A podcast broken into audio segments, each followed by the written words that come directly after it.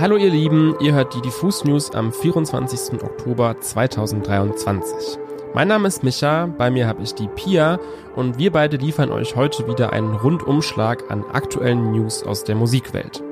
Diesmal geht es um die Kontroverse rund um den Hamburger Rapper Disaster, die neue Biografie von Britney Spears und um neue Musik von Miley Cyrus, Dolly Parton und Sido.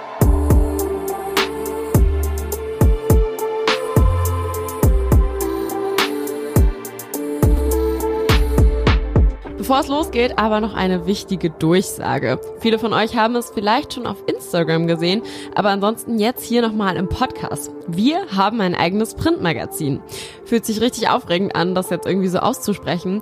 Aber es ist wahr und am 16.11. erscheint unsere erste Ausgabe vom Diffus Magazin. Für die Titelstory haben wir uns mit einem langjährigen Wegbegleiter getroffen, und zwar Casper. Mit ihm haben wir den Süden der USA bereist, wo er gelebt hat, bevor er mit seiner Familie nach Deutschland gekommen ist. Außerdem gibt es spannende Interviews mit Mako, Paula Carolina, Edwin Rosen und man munkelt, dass auch Micha und ich ein paar Texte dazu beisteuern durften. Bestellen könnt ihr das ganze Ding ab sofort bei krasser Stoff und wir würden uns natürlich sehr freuen, wenn ihr das tut. Da ist nämlich eine Menge Liebe und Arbeit reingeflossen. Der aktuelle Konflikt zwischen Israel und Palästina ist zum einen sehr, sehr furchtbar und zum anderen hochgradig komplex. Es geht hier schließlich um eine Front zwischen zwei Parteien, die sich über Jahrzehnte hinweg verhärtet und radikalisiert hat und die die meisten von uns in unserem gemütlichen Westeuropa gar nicht so richtig einschätzen können, wenn wir mal ehrlich zu uns sind. Umso vorsichtiger muss man dabei sein, was man zu diesem Thema sagt, welche Meinungen und welche Infoslides man teilt und wie man sensibel mit der Situation umgeht.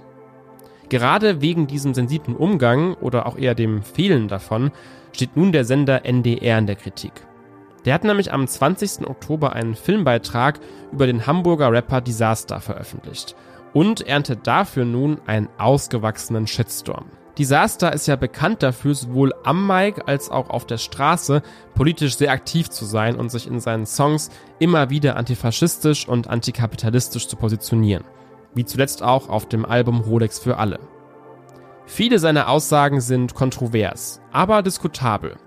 Wenn man zurück in die Vergangenheit schaut, gibt es allerdings auch einige, die schlichtweg problematisch sind. Konkret geht es da um die Songs Roter Stern und Free World aus den Jahren 2010 und 2011. Hier glorifiziert er unter anderem den Terroranschlag von 9-11 und bedient mit einigen Lines zionistische und antisemitische Narrative. All das findet im NDR-Beitrag keine Erwähnung. Stattdessen liegt der Fokus eher auf Disasters sozialem Engagement, wie zum Beispiel im letzten Jahr, als er in Hamburg menschenfeindliche Bauelemente aus der Stadt entfernte. Trotz der Kritik steht der NDR bisher zumindest weiterhin hinter dem Beitrag. Ich zitiere hier einmal das offizielle Statement.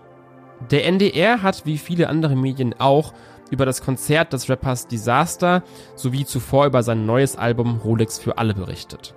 Das NDR Hamburg Journal hat sowohl in der Anmoderation als auch im Filmtext thematisiert, dass der Künstler vorbestraft ist und seine Texte als umstritten eingeordnet. Was in dieser Erklärung so ein bisschen außen vor gelassen wird, ist das Timing und die anfangs angesprochene Sensibilität.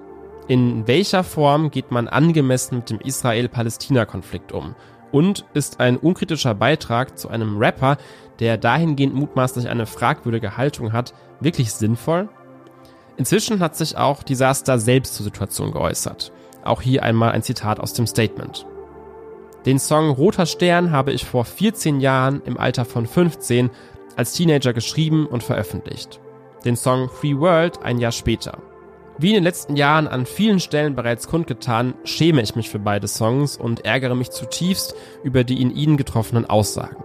Ich lege als Künstler meinen politischen Reifeprozess offen, seitdem ich ein Junge bin und habe mich dabei das ein oder andere Mal massiv in meiner Wortwahl und hier ganz besonders inhaltlich vergriffen. Diese Lieder tun mir leid und ich distanziere mich entschieden von ihnen. Die damals formulierten Gedanken sind mir heute absolut fremd. Und das nicht erst seit gestern, sondern seit vielen Jahren. Antisemitismus in welcher Form auch immer hat weder in meinem Kopf noch in meinem Herzen noch auf meinen Konzerten Platz. Außerdem weist Disaster darauf hin, dass er besagte Songs schon seit Jahren nicht mehr verbreitet, live spielt oder zur Benutzung durch andere freigibt. Und ehrlich gesagt finde ich das ein ziemlich rundes Statement, mal ganz abseits davon, wie man nun zu besagten Songs oder auch zur aktuellen Musik von Disaster steht. Er geht nämlich ziemlich klar auf die Kritikpunkte ein und setzt ein klares Statement gegen Antisemitismus, statt wild um sich zu schlagen oder zurückzuschießen, wie man das ja eben auch oft sieht.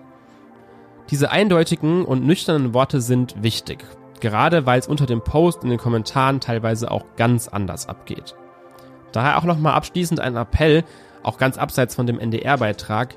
Überlegt euch, wenn es um dieses Thema geht, gut, was ihr sagen wollt, wen ihr damit verletzen könntet und ob es vielleicht auch manchmal einfach schlauer ist und ausreicht, gar nichts zu sagen.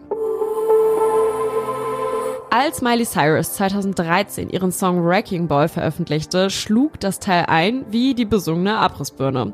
Dass die Nummer auch glatte zehn Jahre später noch ein absoluter Hit ist, können wir seit Freitag hören, denn es gibt eine neue Version von Wrecking Ball und zwar gemeinsam mit Dolly Parton.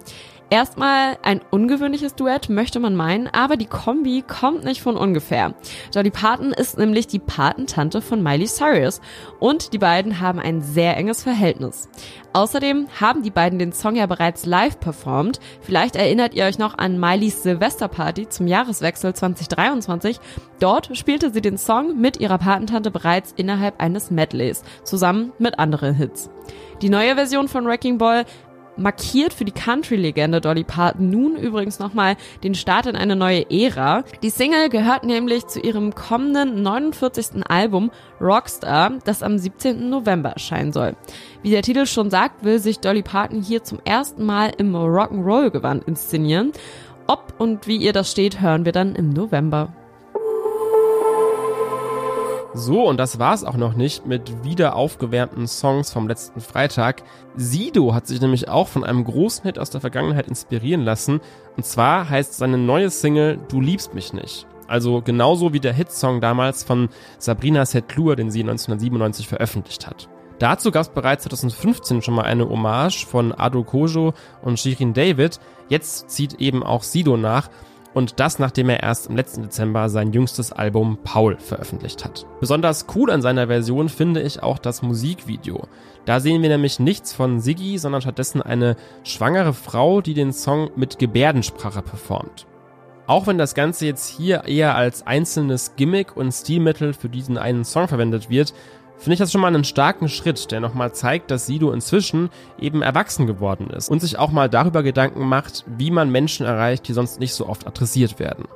Also Hut ab für diese Geste und für den Throwback. Für die Buchempfehlungen sind bei uns ja eigentlich Daniel und Celine verantwortlich, die ihr vielleicht aus unserem Podcast das Buch zur Woche kennt. Doch heute gibt es ein Thema, das sich irgendwo in der Schnittstelle unserer beiden Podcasts befindet und definitiv ein News wert ist. Denn heute ist The Woman in Me, die Autobiografie von Britney Spears, erschienen. Und das ist schon ein Highlight, denn nur selten bekommt man als Normalsterblicher wie wir mal so private Einblicke in das Leben der Superstars. Und Britney Spears ist ja offensichtlich eine der Popstars unserer Zeit. Mit der Veröffentlichung bricht Britney Spears jetzt ihr Schweigen und erzählt ihre sehr bewegende Geschichte über unter anderem die Beziehung mit Justin Timberlake um die Nullerjahre und die jahrelange Bevormundung durch ihren Vater. Das Buch wurde offiziell zwar erst heute veröffentlicht, es erschienen jedoch bereits Vorabdrucke, unter anderem im People Magazine, und die beinhalteten bereits einige intime Informationen. Mit der Berichterstattung der Medien über genau diese Details scheint Britney Spears aber nicht ganz so zufrieden gewesen zu sein.